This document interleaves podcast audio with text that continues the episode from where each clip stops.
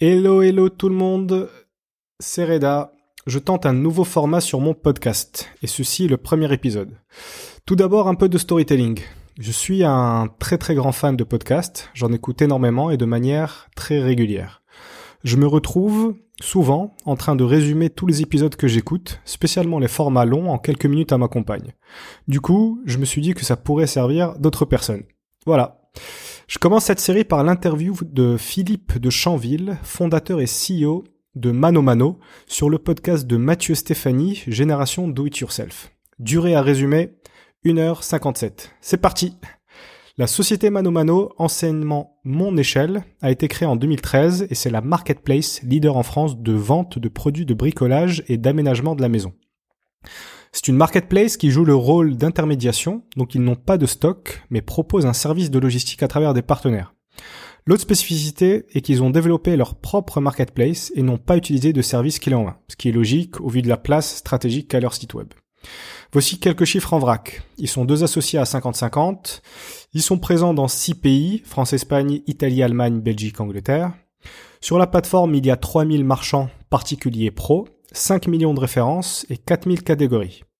Leur panier moyen est supérieur à 100 euros.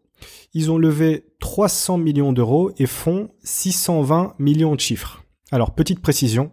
Ici, on parle bien sûr de volume de vente et non pas de marge. La marge sur ce genre de business, donc e-commerce, doit être autour de 10%.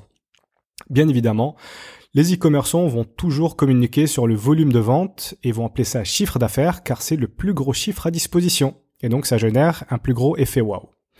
Après avoir présenté Mano Mano, s'ensuit une discussion sur leurs avantages par rapport à une plateforme comme Amazon. C'est le classique match entre une plateforme généraliste et une plateforme spécialisée. Philippe, le fondateur, raconte que leur avantage est le choix et le prix. Aussi, sur leur site web, ils ont des conseillers experts bricolage pour aider les acheteurs. Concernant la bataille avec Amazon, ils déclarent qu'ils sont en concurrence sur 30% du catalogue. Point intéressant, ils se définissent comme un anti-Amazon parce que français et européen.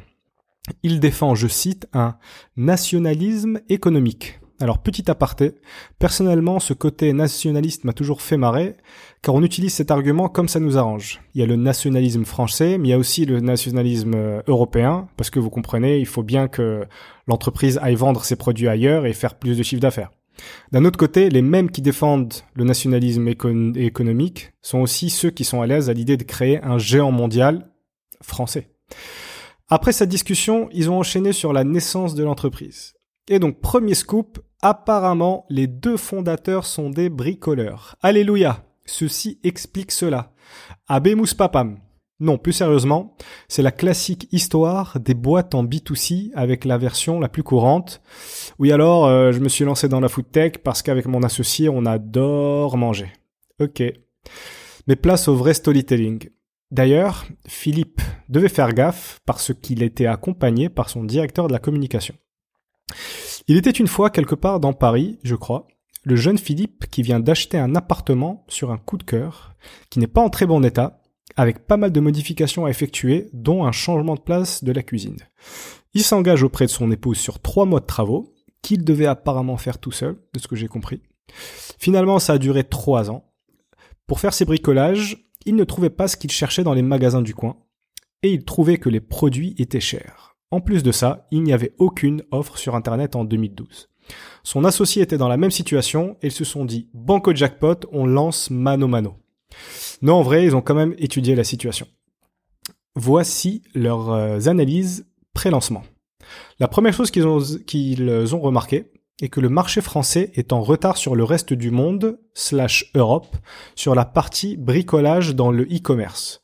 Environ 1% en 2012, et les fondateurs estimaient que cela pouvait aller à 10%. Donc la part du bricolage dans tout le marché e-commerce. Comment ils ont trouvé ça? Alors c'est pas très clair, mais il me semble, après avoir écouté entre les lignes, qu'ils avaient fait une comparaison avec d'autres marchés plus matures, comme le marché des garagistes. Deuxième chose qui les intéressait, la taille du marché. Alors il pèse plus de 200 milliards d'euros sur les six pays évoqués au début. Selon lui, et je le cite, plus le marché est grand, plus on a de chances d'accéder à la taille minimale pour avoir une entreprise pérenne. Attention, il spécifie que cela est valable que dans les business à faible marge. Donc si tu gagnes une cacahuète à chaque fois que tu vends une perceuse, faut être sûr que tu pourras avoir beaucoup, beaucoup, beaucoup de clients pour vivre. Et troisième chose, il a travaillé chez Otium, un fonds d'investissement avec son, avec son associé. Ce fonds d'investissement est spécialisé dans le business d'intermédiation et les marketplaces. En plus de ça, ils n'ont mis que 20 000 euros chacun, et donc n'avaient pas les moyens de faire un business avec du stock, parce que ça coûte cher d'acheter le stock. C'est pour cela qu'ils se sont lancés dans une marketplace d'intermédiation. Il a aussi donné un peu de contexte par rapport à sa situation à l'époque du lancement. Donc euh, Philippe a un profil financier, audit, M&A, private equity et fonds d'investissement startup. Il dit qu'il n'était pas à sa place dans le monde de l'investissement et qu'après un an d'introspection, il s'est rendu compte qu'il voulait un métier avec, je cite, de l'action et du management. Il voulait créer une entreprise pour faire vivre sa famille, je le cite, on ne cherchait pas à faire une entreprise qui fasse des milliards. Juste une entreprise pour avoir un salaire normal et être épanoui dans sa vie pro. Il dit aussi que l'ambition de devenir gros est venue avec le temps. Après cette partie sur le lancement de Mano Mano, il explique la raison principale de succès de l'entreprise et c'est l'association avec Christian, son cofondateur et aussi co-CEO. La communication entre les associés et la solidité de la relation a fait en sorte que Mano Mano est une réussite et dure dans le temps. Ils arrivent à ce sujet car Mathieu Stéphanie demande à Philippe de Chanville de lui raconter un gros échec. Et donc il raconte qu'à un moment, il y avait une tension au sein de l'entreprise et pas mal d'échecs de projets non vitaux. Ils se sont rendus compte que c'était parce que les deux associés ne travaillaient plus l'un à côté de l'autre. Ils ont donc décidé de créer la règle des centimètres. En gros, quel que soit l'endroit où l'un d'eux travaille, l'autre doit être juste à côté. Ils enchaînent après sur un échange autour du fait de connaître son véritable talent. Je m'attarde pas trop là-dessus, rien de concret à en tirer. Enfin, il termine la conversation par la gestion de son temps. Philippe explique que son métier d'avant lui faisait perdre des points de vue. Il travaillait mais ne vivait pas. Il n'avait pas de vie de famille. Pour info, il a cinq enfants. Ça fait pas mal. Aujourd'hui, il essaye de consacrer du temps à sa famille et donc il dit non à beaucoup de sollicitations. Mais malheureusement, Mathieu Stéphanie n'est pas trop rentré dans le détail Qu'est-ce que ça veut dire accorder plus de temps à sa famille? Philippe est le co-CEO d'une boîte de plusieurs centaines d'employés et veut passer du temps avec ses cinq enfants. C'est une heure par jour, deux heures par jour, une journée off par semaine, ou c'est juste euh, je pars du bureau à 19h au lieu de 22h L'épisode se termine par les habituelles questions de Mathieu Stéphanie. Les voici. Les personnes qui inspirent Philippe sont Pierre-Édouard Sterrin, Henri de Castres.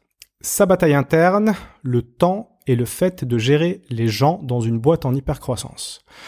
La façon dont il a de progresser, grâce au regard de son associé et le retour de ses collaborateurs. Les livres qu'il recommande, Team of Teams et le rôle social de l'officier.